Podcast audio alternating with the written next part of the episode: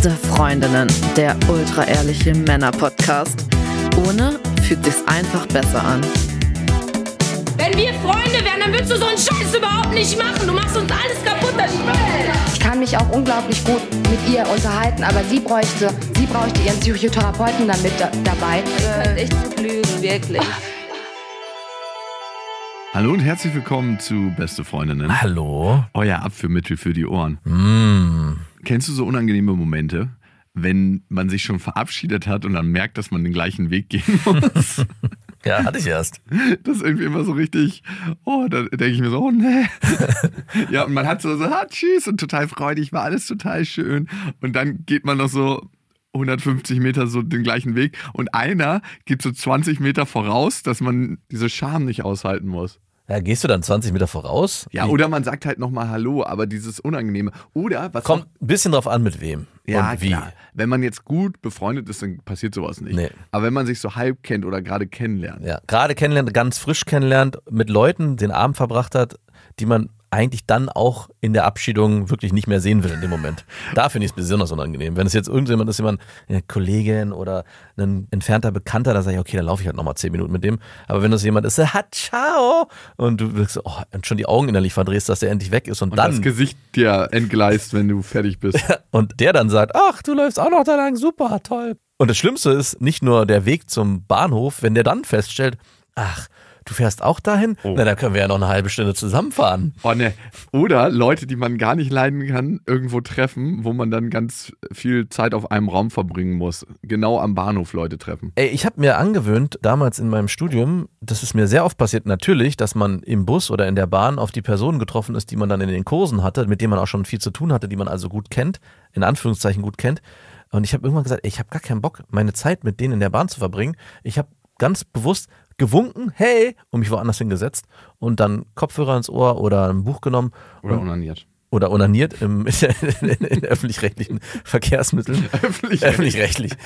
Weil ich genau eben nicht die Zeit mit denen gezwungen verbringen wollte. Und wenn man da ganz klar in seiner Haltung ist, ist es auch gar nicht so dramatisch. Muss man Ja, ausprobieren. richtet sich ja gar nicht gegen dich, du Pisser. ja, was ich auch sehr, sehr unangenehm finde, ist, Leute zu beobachten. Ich weiß nicht, warum das so viel in mir auslöst, die sich so verabschieden und dann fährt die Bahn nicht los. Also sie so winken, die Tür geht zu und die wissen halt Ach nicht, so. dass ein ICE ungefähr nochmal so eine Minute 30 braucht, um aus dem Bahnhof zu rollen und dann so die ganze Zeit vor dieser verschlossenen Tür stehen und so tschüss, tschüss. Und am Anfang ist es immer noch euphorisch und dann geht die Euphorie langsam runter und dann warten die halt noch so lange mit dem Winken, bis dieser Zug endlich den Bahnhof Ja, verlässt. es hat so ein bisschen was wie in der Zeit gefangen sein. Ja. Also, weil in dem Moment vergeht ja auch die Zeit nicht. Also wenn dir das selber mal passiert ist, dann stehst du da und denkst, okay, in einer Minute müsste der Zug losfahren und diese eine Minute kommt dir vor wie eine Ewigkeit. Ja, genau sowas. Ich habe letztens beobachtet, wie so ein Typ mit der Schaffnerin ein Gespräch angefangen hat, vor der Tür, die sich gleich öffnen sollte. Und irgendwie gab es eine Störung in der Tür. Und das heißt, die standen da und waren in ihrem wahnsinnig unspannenden Gespräch verwickelt, dass sie überbrücken mussten, bis die Tür endlich aufgeht. Wahrscheinlich war das auch genau auf diese typischen 30 Sekunden oder 20 Sekunden, die so ein Zug in einem Bahnhof stehen bleibt, ausgerichtet. Und ich habe mir mittlerweile angewöhnt, dann irgendwann einfach so, okay, einfach den Mund zu halten, wenn ich keinen Bock mehr habe. Ja. Und wir leben ja in einer Zeit, wo man genügend Ablenkungsmittel hat. Also ich glaube, in den seltensten Fällen bleiben die dann stehen und man guckt sich ständig noch an, sondern jeder ist ja innerhalb von fünf Sekunden eh in seinem Handy versunken. Ja. Es wäre ist sogar eher erstaunlich, dass man überhaupt mitbekommt, dass die Bahn nicht gefahren ist. Wo bin ich? Guckst du Menschen eigentlich in die Augen, wenn du denen begegnest, so im Bus, in der Bahn, im Supermarkt, Ähm, ja, Steuerberaterin, ja, kommt ein bisschen drauf an. Ich- Aber ob du sie küsst oder krass, dass du gerade fragst. Ich hatte letzte Woche eine Fortbildung, drei Tage lang. Und mir ist da ganz extrem aufgefallen, wir sollten nämlich, wir haben so Zettel bekommen am Anfang, also typische Aufwärmrunde in so einer Fortbildung. Und da, ich hatte die Frage bekommen, an welchen Ereignissen in ihrem Leben sind sie gescheitert und können trotzdem stolz darauf zurückblicken. Irgendwie so. Und natürlich habe ich von unserem Festival so ein bisschen berichtet, wie das war. Ist das so dein einziger Scheitermoment? Nee, nee, es gab noch mehrere, aber das war so, also die, die Aufgabe war ja und können trotzdem stolz darauf zurückblicken. Und das Ah. fand ich schon, Also nochmal die Frage, an welchem Ereignis in ihrem Leben sind sie gescheitert und können trotzdem noch stolz darauf zurückblicken? genau. Und Ja, okay. Und da war für mich das Festival schon ja, da hatte sich das währenddessen und auch teilweise danach noch angeführt, als wären wir gescheitert und wenn ich trotzdem in der Re Währenddessen, als das Festival lief, ist das dein Ernst? na, währenddessen, also während der ganzen Prozesses ja, ja, genau. Also Weil, während als des, alles aufgebaut war, war ich so, okay, wir haben den Gipfel erklommen. Klar, haben wir beide vier Finger verloren, ein C ist abgefroren. aber wir können noch auf den Stumpfen laufen. Genau, als ich das so erzählt habe, weil du mich gefragt hast, ob ich den Leuten in die Augen gucke, äh, und ich habe das so, ich weiß nicht, zwei Minuten lang berichtet und ich habe keinem in die Augen geguckt, ich habe in mich rein und runter geguckt. Wahrscheinlich, weil das auch doch ein emotionalerer Moment war, als ich es in dem Moment dachte, dass es sein wird. Hast Ich hab du auch die- leiser links und rechts die Hände genommen Nein. von den Leuten, dass ihr so einen Energiekreis gebildet habt? Habe auch leiser geredet und danach dachte ich so, ey, warum hast du eigentlich nicht mit breiter Brust aufgerichtet in die Runde gucken dieses Abend? Weil du in das Gefühl von damals gegangen Ja, bist. genau. Und damals warst du zusammengeknickt, zusammengefaltet. Der Körper und der Geist hängen ja so wahnsinnig krass zusammen. Ja. Das heißt, die Körperposition, die du einnimmst, hat ja einen wahnsinnigen Effekt auf, wie du dich fühlst. Und wenn du dich aufrecht hinsetzt, hättest du dich auch anders gefühlt. Aber dein Körper hat die Emotion von damals wieder angenommen. Ja, und ich fand es ein bisschen schade, dass ich es nicht gemacht habe, dass ich nicht, weil ich hätte schon auch gern die Reaktion der Leute gesehen. Leute, ich bin gescheitert, aber ich bin stärker daraus erwachsen. Das hat meine Persönlichkeit geformt, mich zu dem Charakter gemacht, der ich heute bin. Und darum sitze ich stolz vor euch. So. Ich habe mal noch eine andere Frage ähm, an dich. Und zwar, du bist ja jemand, der extravertiert ist. Und ich hatte ähm, da auch während der Fortbildung so ein Erlebnis, wo ich mich gefragt habe, wie das wohl Jakob geht. Und zwar hatten wir am zweiten Tag eine weitere Vorstellung. Und die Aufgabe war, dass man den links von sich vorstellen sollte. Nicht sich selber, sondern man sollte den, ja. Und ich saß da so und guck so freudig rum, wer sitzt denn links neben mir? Und ich so, verdammt, ich habe jetzt schon bestimmt zehn Tage mit dieser Person verbracht. Und ich weiß ihren verdammten Namen nicht. Und ich sah die ganze Zeit, ich habe gar nicht mich drauf konzentrieren können, was die anderen so erzählen, weil ich die ganze Zeit, der Name, wie war der Name, wie war der Name? Und ich hatte irgendwann so ein A im Kopf und dachte so, okay, es ist ein A in diesem Namen, es ist ein A in diesem Namen. Und irgendwann dachte ich so, ist es vielleicht Anna? Und saß dann so und hab dann gesagt, hab's dann aber auch zugegeben. Ich meinte so, ey, ich sitze hier die ganze Zeit und konnte mich nicht konzentrieren und ich bin mir einfach nicht sicher, gucke sie an, ist dein Name Anna? Und die so, ja, ist mein Name. Ich oh, puh, äh, es fällt mir der, ein Stein vom Herzen.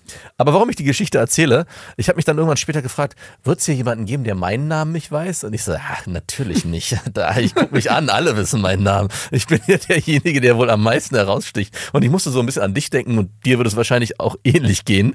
Und dann hatten wir eine, eine Übung zu zweit, wo wir dann danach dem anderen Leuten Feedback geben sollen. Und ich habe das dann so aufgeschrieben. Natürlich, ich wusste ihren Namen, habe das alles aufgeschrieben. Und dann umgedreht sollte sie mir Feedback geben und sie schreibt alles auf und gibt mir diesen Zettel und oben steht Tobias.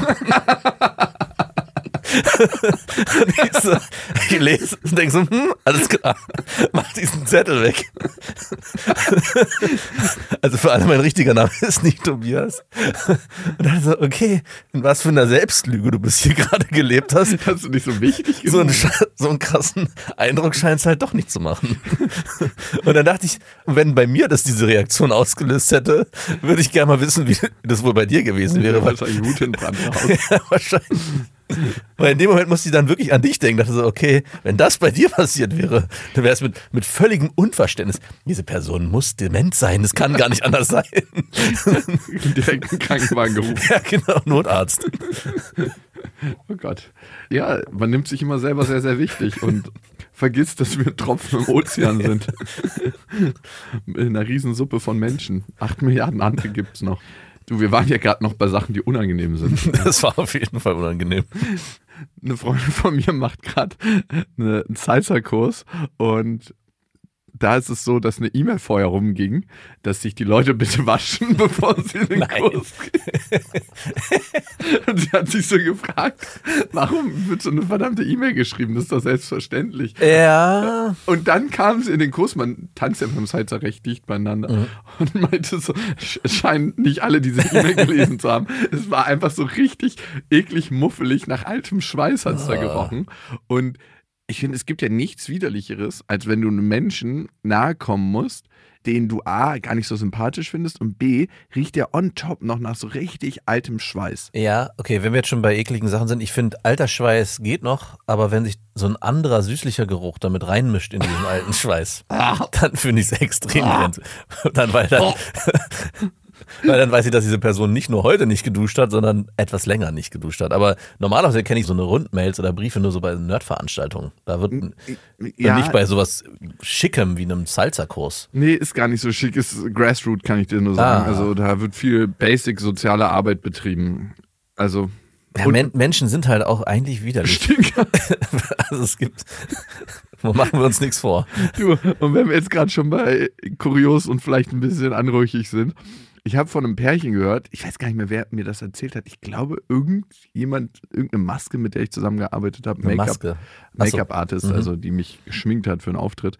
Und die meinte letztens, dass bei einer Freundin von ihr, dass sie gar keinen Bock mehr auf Sex hat und der Freund von ihr schon. Und die hat ihm dann genehmigt, eine Gummipuppe zu besorgen. Mhm.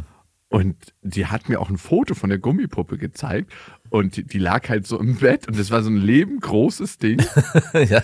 Und dann hast du so gesehen, wie diese in so einem wahnsinnig hässlichen Bett lag und da drüber hast du so einen Ausschnitt von dem Ehepaar gesehen. Die hatten ein Foto von sich selber über dem Bett und da drunter lag so die Gummipuppe. Die sollen Tausender gekostet haben. ja, hoffentlich.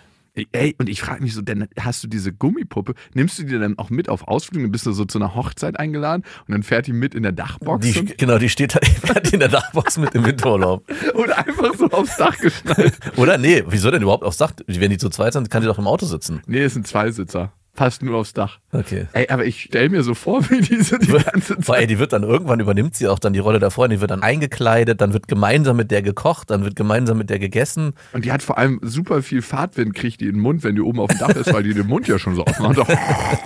Die bleibt so richtig auf. Das ist so ein riesen Ballon, der dann der nur von zwei so Kabelbindern gehalten wird. Ey, und dann habe ich mir auch vorgestellt, wie der Typ so die Puppe voll macht. Und die muss er dann immer baden und ausspülen. Ja, Also wirklich wahnsinnig widerlich. Oder es ist so eine Sache, das macht seine Freundin. oder die Putzfrau. Bertha, denkst du noch an die Puppe? Die hat übrigens den Namen von der Schwiegermutter, ne? Nein, hat sie nicht. Noch besser wäre der Name von der Schwester seiner Freundin. Oder eine Ex-Freundin. Oder nur ganz nah bei der Ex-Freundin. Anni. Hä, hieß Ey, deine Ex-Freundin nicht Anna? Ey, du klar, ne? Wer Bock drauf hat, warum nicht? Aber es ist schon. Also mich stört viel eher, als du die Geschichte gerade erzählt hast, gar nicht so sehr die Gummipuppe, sondern ein Foto von dem Pärchen über dem Ehebett. Ja, so tun, als ob alles läuft mit so einem Friede, Freude, Also Eierkuchen-Foto dabei was, ist. was ich nicht verstehe, und ich meine, meine Frau wollte das auch, ich musste da vehement gegen ankämpfen, weil es für mich nicht in die Tüte kommt. Warum hänge ich mir Bilder? Also wir haben oben im Flur Familienbilder, das lasse ich noch einigermaßen durchgehen, aber warum hänge ich mir Bilder als Pärchen vermeintlich noch irgendwie so halb anrüchige in mein Schlafzimmer, wo wir beide nebeneinander stehen? Das Kann- Einzige, was das sein könnte, ist, wenn die dass man- verstorben ist. ja, nee. Dann ist okay. Vielleicht auch das, wenn man sich an bessere Zeiten zurückerinnern will. Guck mal, damals sahen wir noch gut und frisch aus. Lass uns lieber daran zurückerinnern, wenn wir miteinander schlafen. Vor allem ist es wahnsinnig peinlich, wenn du deine Freundin betrügst, wenn die ganze Zeit Fotos bei dir. Das wird sein. Das ist eine Art Kontrollmechanismus. das ist so ein Revier markieren. ja, natürlich. Ja, ich hatte nämlich genau das. Ich war mit einem Arbeitskollegen unterwegs und wir waren nach der Weihnachtsfeier bei ihm mit zwei Arbeitskolleginnen. Schon ein bisschen länger her. Und ich habe nur so gemerkt, wie er so, gib mir fünf Minuten, das ist ein bisschen unordentlich. Und er so die ganzen Fotos Nein. weggeklappt hat. Oh. Und eins, zwei hat er nicht weggeklappt. Und es war so eine wahnsinnig verstörende Atmosphäre, bei ihm in der Wohnung zu sein Klar. zu wissen, aus jedem Blickwinkel wird man von seiner Freundin, aka Mona Lisa, beobachtet. Ja. Und er war halt mit der Kollegin da am Rumhantieren. Und bei keinem schlug der Moralkompass an.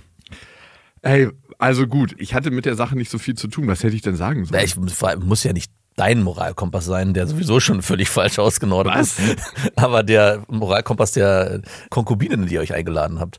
Ja, also okay, die Frau, die mit mir unterwegs war, die hätte dann was sagen sollen. Hey, Ich, ich fühle es gerade nicht so.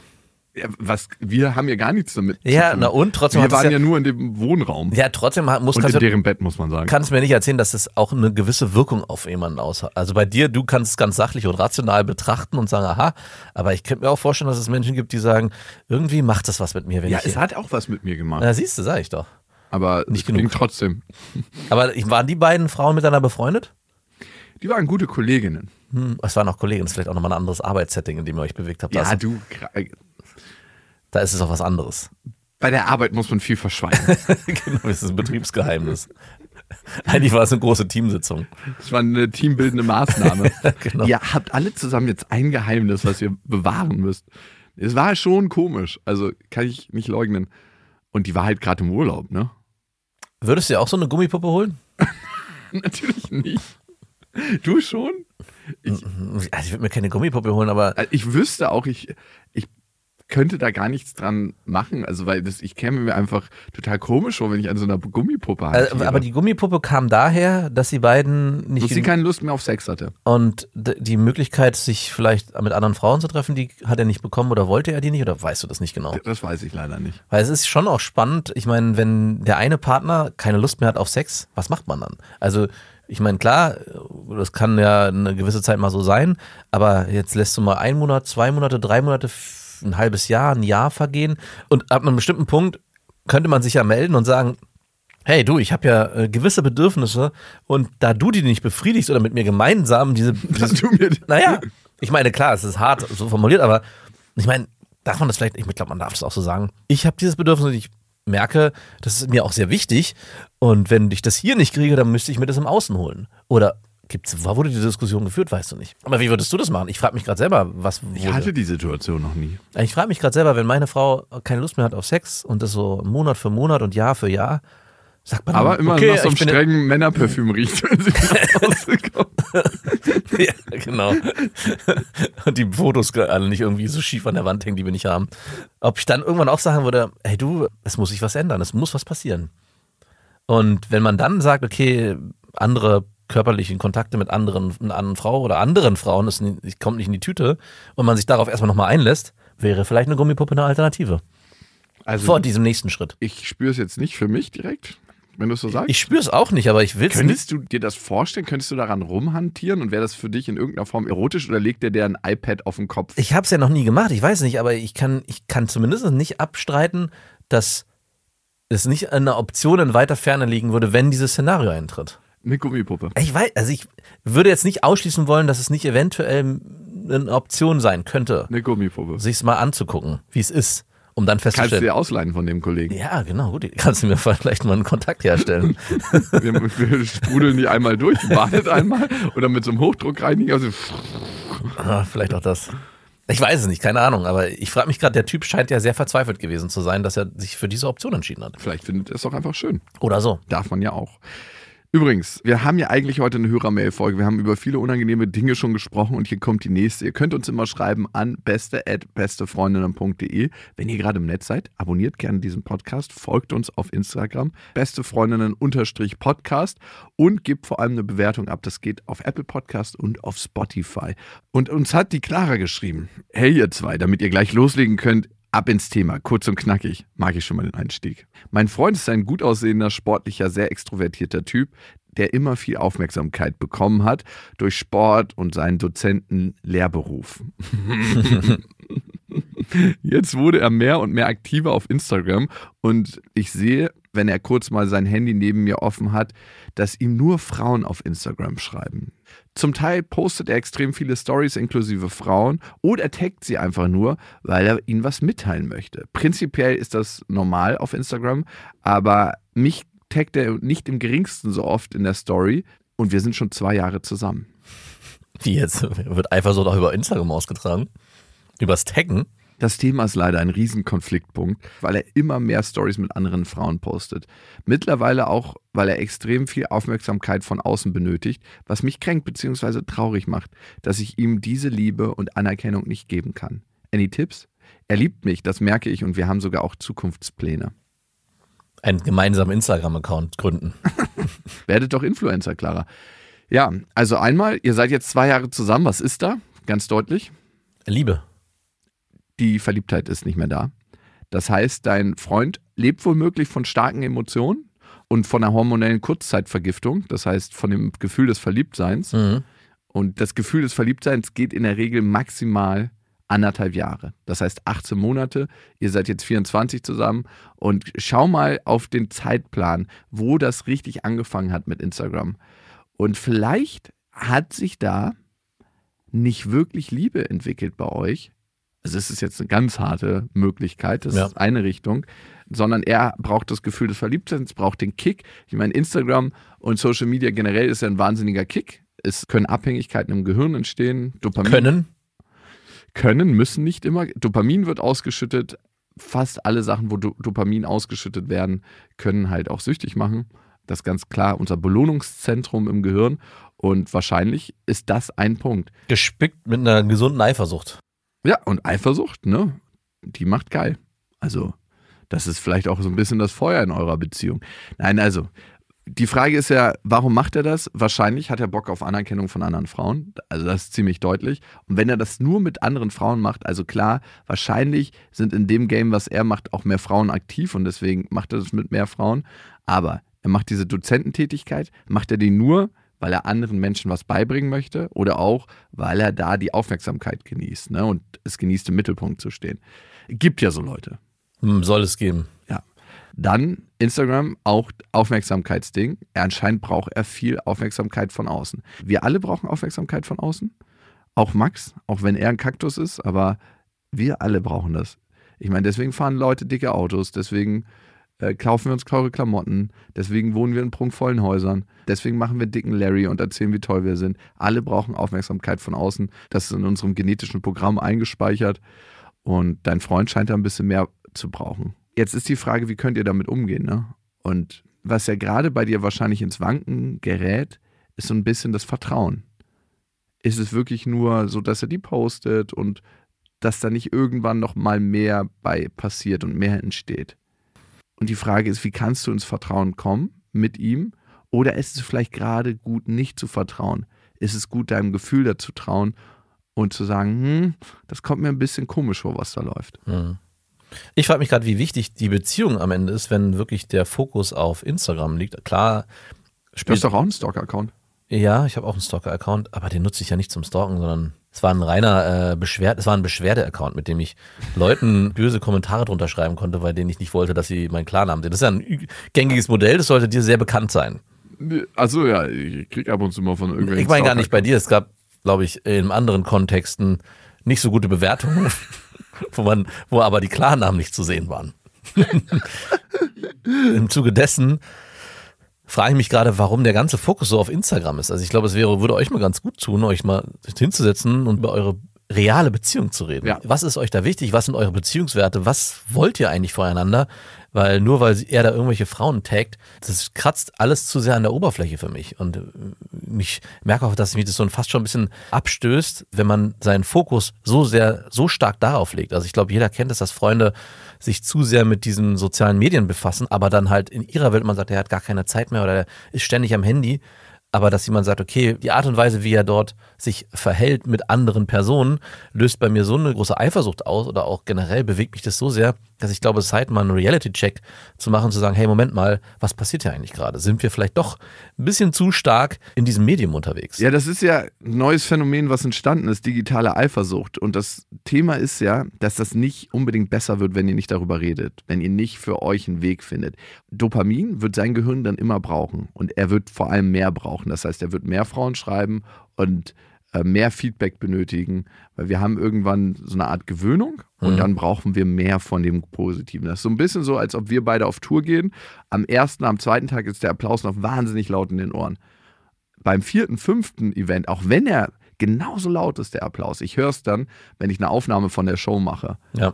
hörte sich schon nicht mehr so laut an, weil wir uns daran gewöhnen. Mhm. Das ist so crazy. Ich habe das am Anfang nicht gecheckt, wenn wir auf Tour gegangen sind. Ey, krass, hat die Show jetzt nicht so gut funktioniert und ich habe einfach gemerkt irgendwann, dass wir uns daran gewöhnt haben. Mhm. Ich war ja auch gerade mit Steffi auf Tour, genau das gleiche da. Man gewöhnt sich so schnell dran und so wird sich dein Freund auch daran gewöhnen. Das heißt, ihr müsst das Gespräch suchen, ihr müsst eine Einigung finden. Was tut dir gut, was tut ihm gut? Warum braucht er das überhaupt? Bist du da mal mit ihm in den Dialog gegangen? Vielleicht reflektiert er das auch gar nicht selber für sich so. Und ich glaube, das ist ganz, ganz wichtig, da für euch eine Lösung zu finden. Und die findet ihr im Dialog. Und manchmal fällt das auch gar nicht auf, was man da abzieht, wenn man nicht von außen drauf angesprochen wird. Ja. Vielleicht ist er so in seinem Jum drin und denkt, das ist ganz normal. Vielleicht sucht er sich aber auch gerade schon digital eine neue Freundin. Vielleicht auch das. Also vielleicht streckt er schon mal seine Fühler aus und guckt, wo er die nächste Liane greifen kann, um rüber zu schwingen. Aber auch das, im Endeffekt musst du ja für dich entscheiden. Vertraue ich ihm? Sind wir ein Paar? Wie sehr will ich ihn kontrollieren?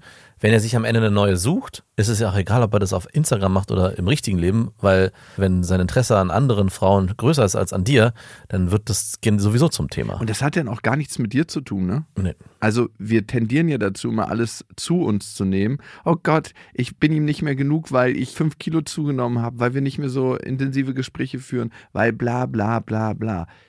In den meisten Fällen hat das gar nichts mit uns zu tun, sondern er braucht einen Kick über Social Media. Er braucht das, um sich zu bestätigen. Er braucht das, weil er sich innerlich nicht so gut fühlt. Vielleicht klein, vielleicht nicht liebenswert, Mhm. vielleicht hat er Angst. Das hat so wenig mit dir zu tun und das auch von dir zu trennen. Wenn wir das zu uns nehmen, haben wir immer die Illusion, wir könnten was dran ändern, dass wir die Kontrolle haben. Aber das hat so wenig mit uns zu tun. Und wir haben heute irgendwie das Thema digitale Eifersucht. Clara, viel Erfolg auf deinem Weg und egal, ob das jetzt mit dem Typen funktioniert oder nicht, das Gespräch und das Adressieren schult dich auch für die nächste Beziehung. Also ich will jetzt noch nicht in der nächsten Beziehung, aber in dem Moment, wo wir den Konflikt meiden, bekommen wir Angst vor Konflikten und Mhm. bekommen wir auch Angst, das auszusprechen, weil wir, weil unser Gehirn hat ja keinen Bock auf das Unangenehme. Und dann ist es wie eine Bestätigung, ah ja, ich habe recht gehabt. Wenn wir vermeiden, ist es eine Bestätigung, ich habe recht gehabt, es war gut davor, Angst zu haben, es war das richtige Signal. Und raten mal, was unser Gehirn beim nächsten Mal macht?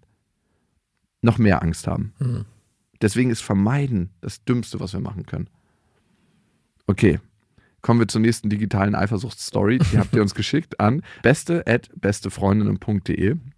Es schreibt eine weitere Frau und sie heißt Sandra und sie schreibt, eine Sache ist mir aufgefallen. Auf Instagram und Twitter, beide Profile sind öffentlich, folgt mein Freund Erotikmodellen bzw. Pornodarstellerinnen. Hat er keinen Stalker-Account? Was? Äh, was für ein Anfänger. It like Max.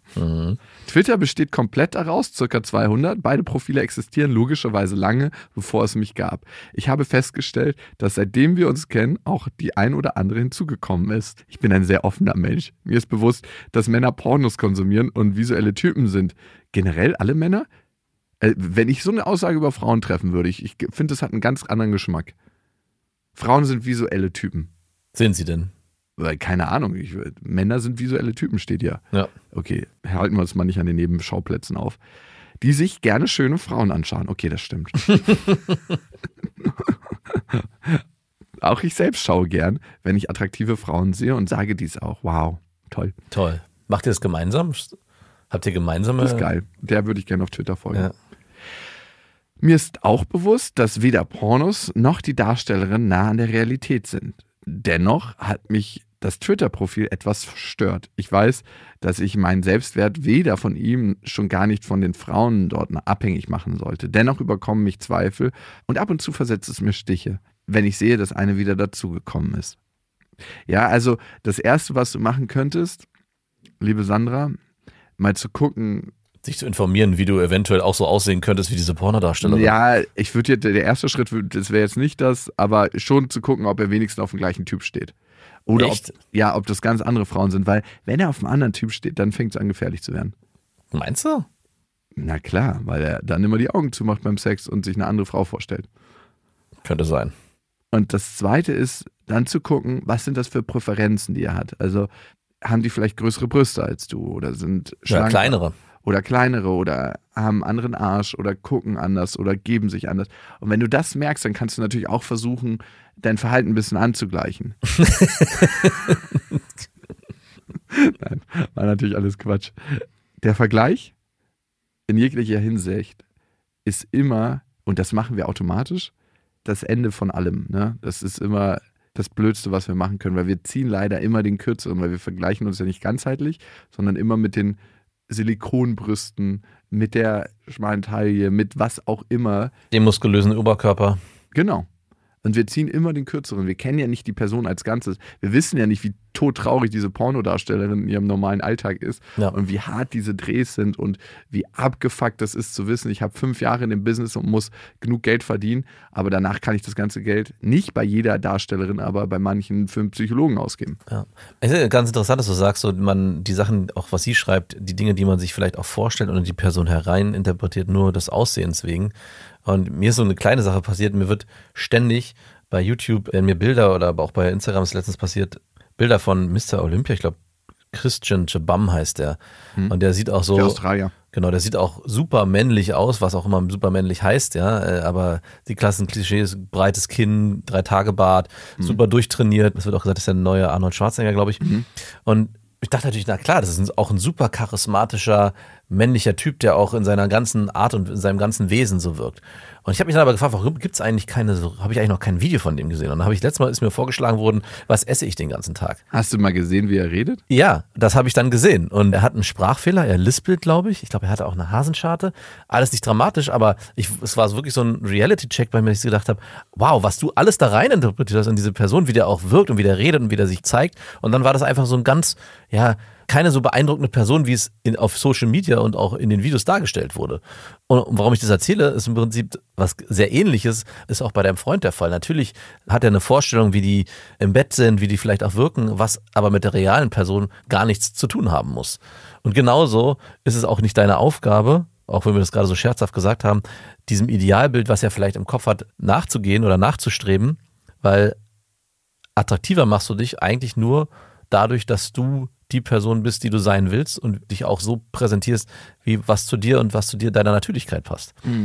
Instagram ist ja generell die Darstellung, wie wir wollen, dass uns andere sehen, nicht wie wir sind. Ja. Also wie möchten wir von anderen wahrgenommen werden? Das ist das, wonach wir Instagram-Profile gestalten. Möchten wir auch mal so gesehen werden, wie wir morgens aufwachen, bla bla bla. Es ist immer eine Selektion von, wie möchte ich gesehen werden von anderen Menschen. Ja.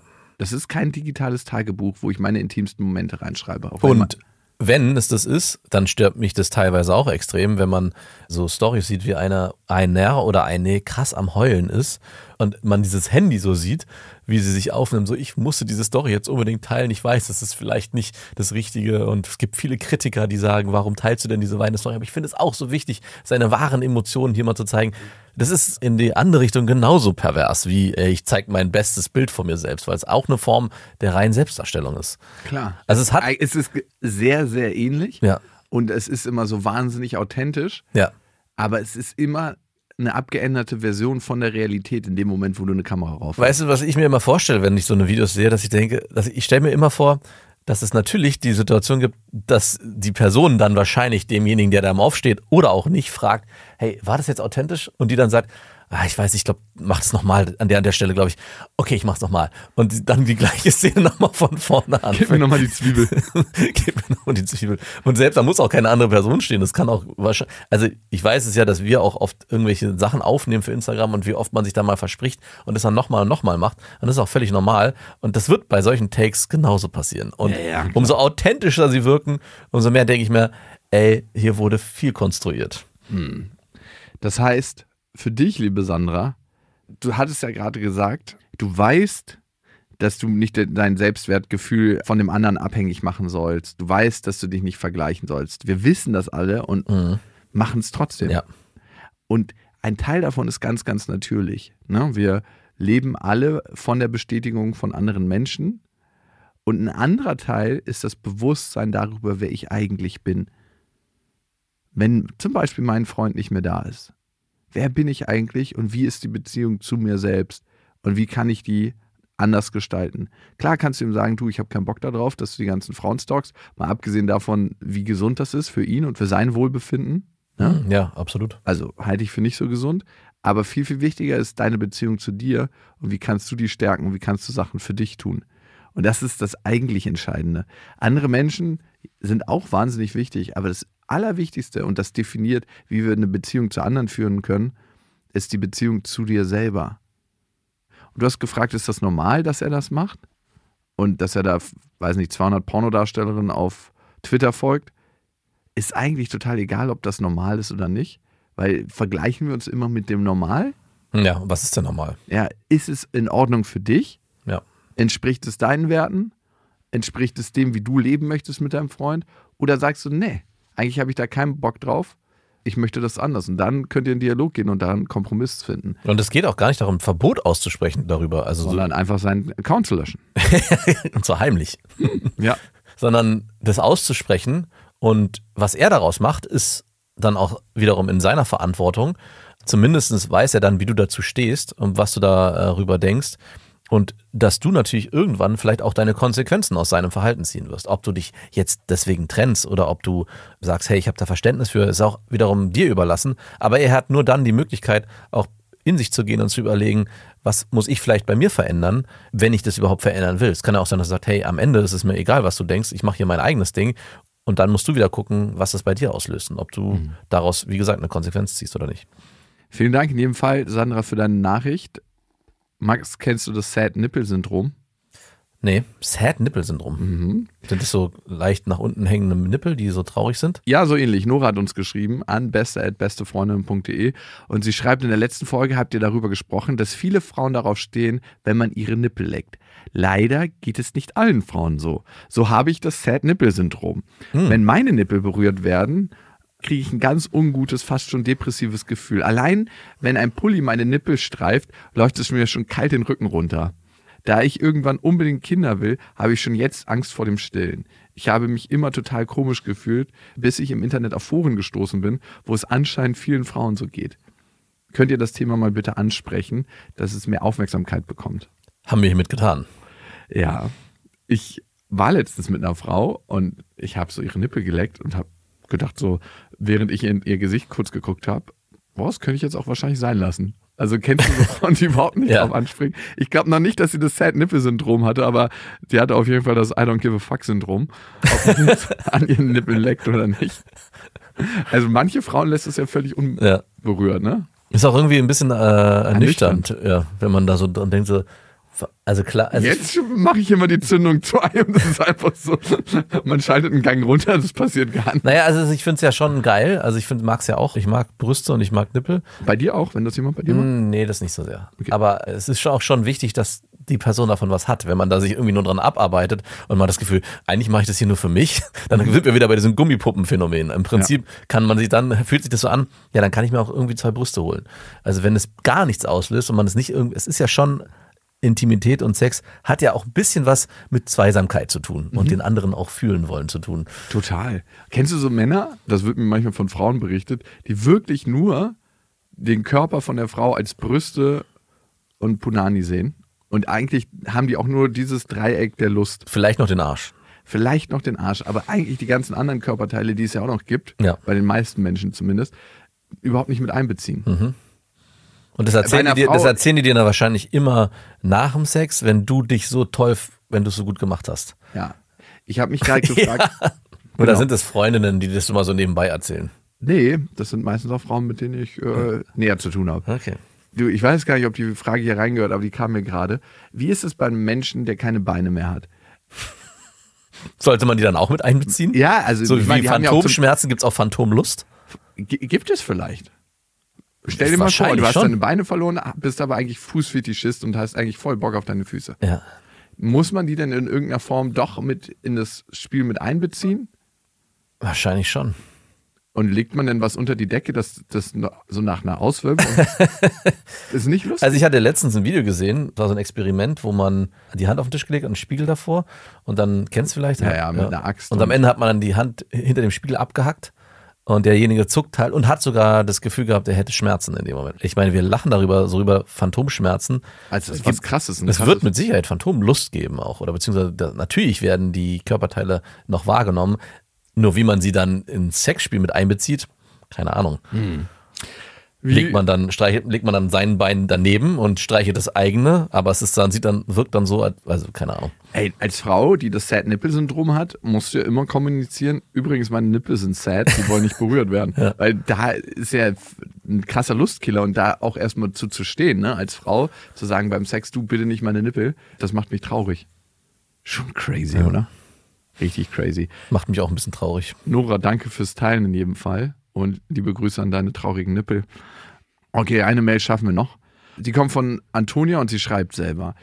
Hey, ich bin Antonia, 28 Jahre jung und werde immer und überall als positive, warmherzige, strahlende Person beschrieben und Leute bewundern mich fast für meine Lebensenergie und für meinen Optimismus. Ich habe viele Freunde, Bekannte und komme gut an, auch bei Männern. Aber was Ernstes wird seit fünf Jahren nicht mehr. Woran kann das liegen? Ich habe mich ausprobiert, gefeiert, geweint, gelacht, Spaß gehabt, alles. Aber kann jetzt nicht endlich mal jemand kommen, der mich ganz will?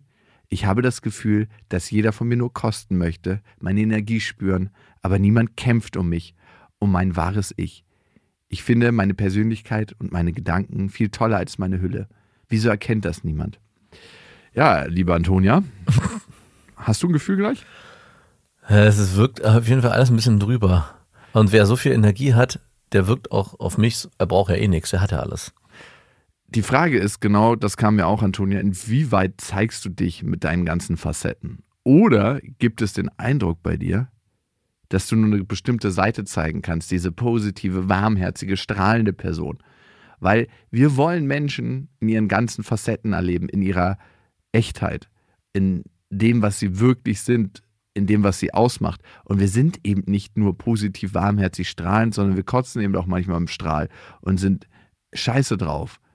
Und wenn du das nicht zeigst, können dich Menschen nicht für das wahrnehmen, was du bist. Ich habe Beziehungsweise wahrscheinlich ist es sogar so, dass bei dir das Spektrum einfach höher anfängt und niedriger aufhört, wo bei anderen, also wo bei dir fängt wahrscheinlich ein schlechter Tag schon an einem Punkt an, wo jemand anders sagen würde, hey, so bin ich, wenn es mir richtig gut geht.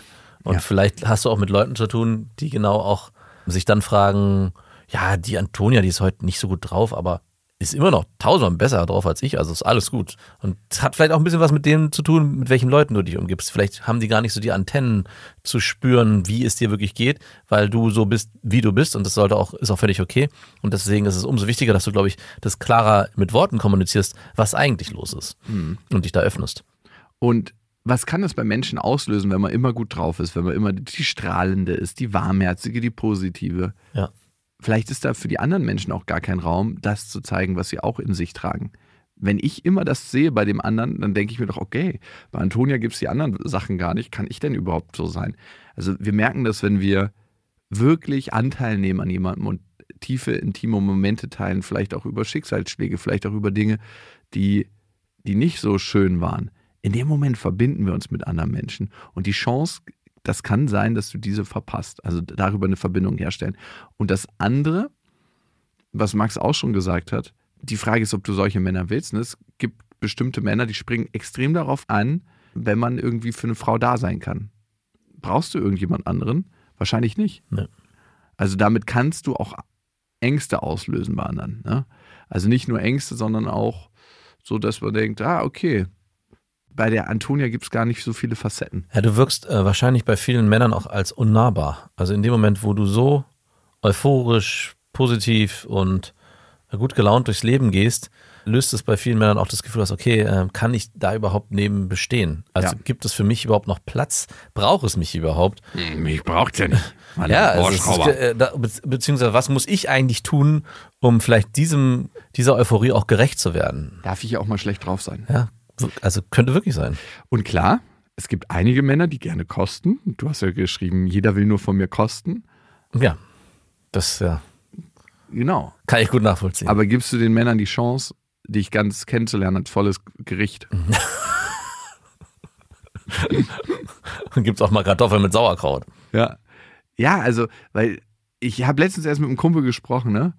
Und der hat eine Frau kennengelernt, die hat ihn dann abserviert und die hat sich als so katastrophal herausgestellt. Und ich meine, ey, Alter, ey, ist doch perfekt, dass sie ihren eigenen Weg geht. Und er so, nee, aber ich, ich habe sie richtig gut gefunden. Es gibt viele Männer, die springen darauf an, wenn sie meinen, es gibt eine Baustelle bei einer Frau. Ja, Also wenn man so allglatt ist, ich, ich hätte auch gar nicht das Gefühl, ich kann mich richtig zeigen bei so einer Frau. Und dazu kommt, und ich mache jetzt einfach mal eine Annahme, Antonia, wenn du das Gefühl hast, hey, ich kann nur diese strahlende, positive Person sein, könnte es vielleicht sein, dass du überangepasst bist. ja. Dass du in deiner Kindheit erlebt hast, hey, ich kann nur das und das sein, ich kann nur die gute Gelaunte sein, die anderen Emotionen von mir haben hier überhaupt gar keinen Platz. Und wenn ich das bei einer Frau merke, wenn das extrem ausgeprägt ist, dann kriege ich krass Angst vor der Frau, weil ich weiß, da wartet noch ein großes Paket. Und ob ich das Paket mit der Frau auspacken will, das ist immer so eine Sache. Und darum liebe ich eine Ausgeglichenheit. Ja. Trau dich, dich zu zeigen, trau dich, alle Facetten von dir zu leben und mach die Erfahrung, dass auch die angenommen werden und dass du auch für die liebenswert bist, weil am Ende wollen wir alle einfach nur geliebt werden. Wir wollen, dass da jemand da ist, der einen ab und zu mal in den Arm nimmt. Und das war's eigentlich. Viel mehr brauchen wir gar nicht, oder? Nee, ja, viel mehr brauchen wir nicht. Bisschen Bio essen Ra- bisschen Bio essen, genau. und ab und zu mal einen kleinen Urlaub. Das war's Ja. schon. Antonia, vielen Dank fürs Teilen. Und wenn ihr uns schreiben wollt, dann schreibt uns auf beste@bestefreundinnen.de. Wir freuen uns sehr, wenn ihr diesen Podcast weiterempfehlt. Und danke für eure Zeit, dass wir die zusammen verbringen konnten. Bis dahin, wir wünschen euch was. Das war Beste Freundinnen, eine Produktion von Auf die Ohren. Damit ist die Show beendet.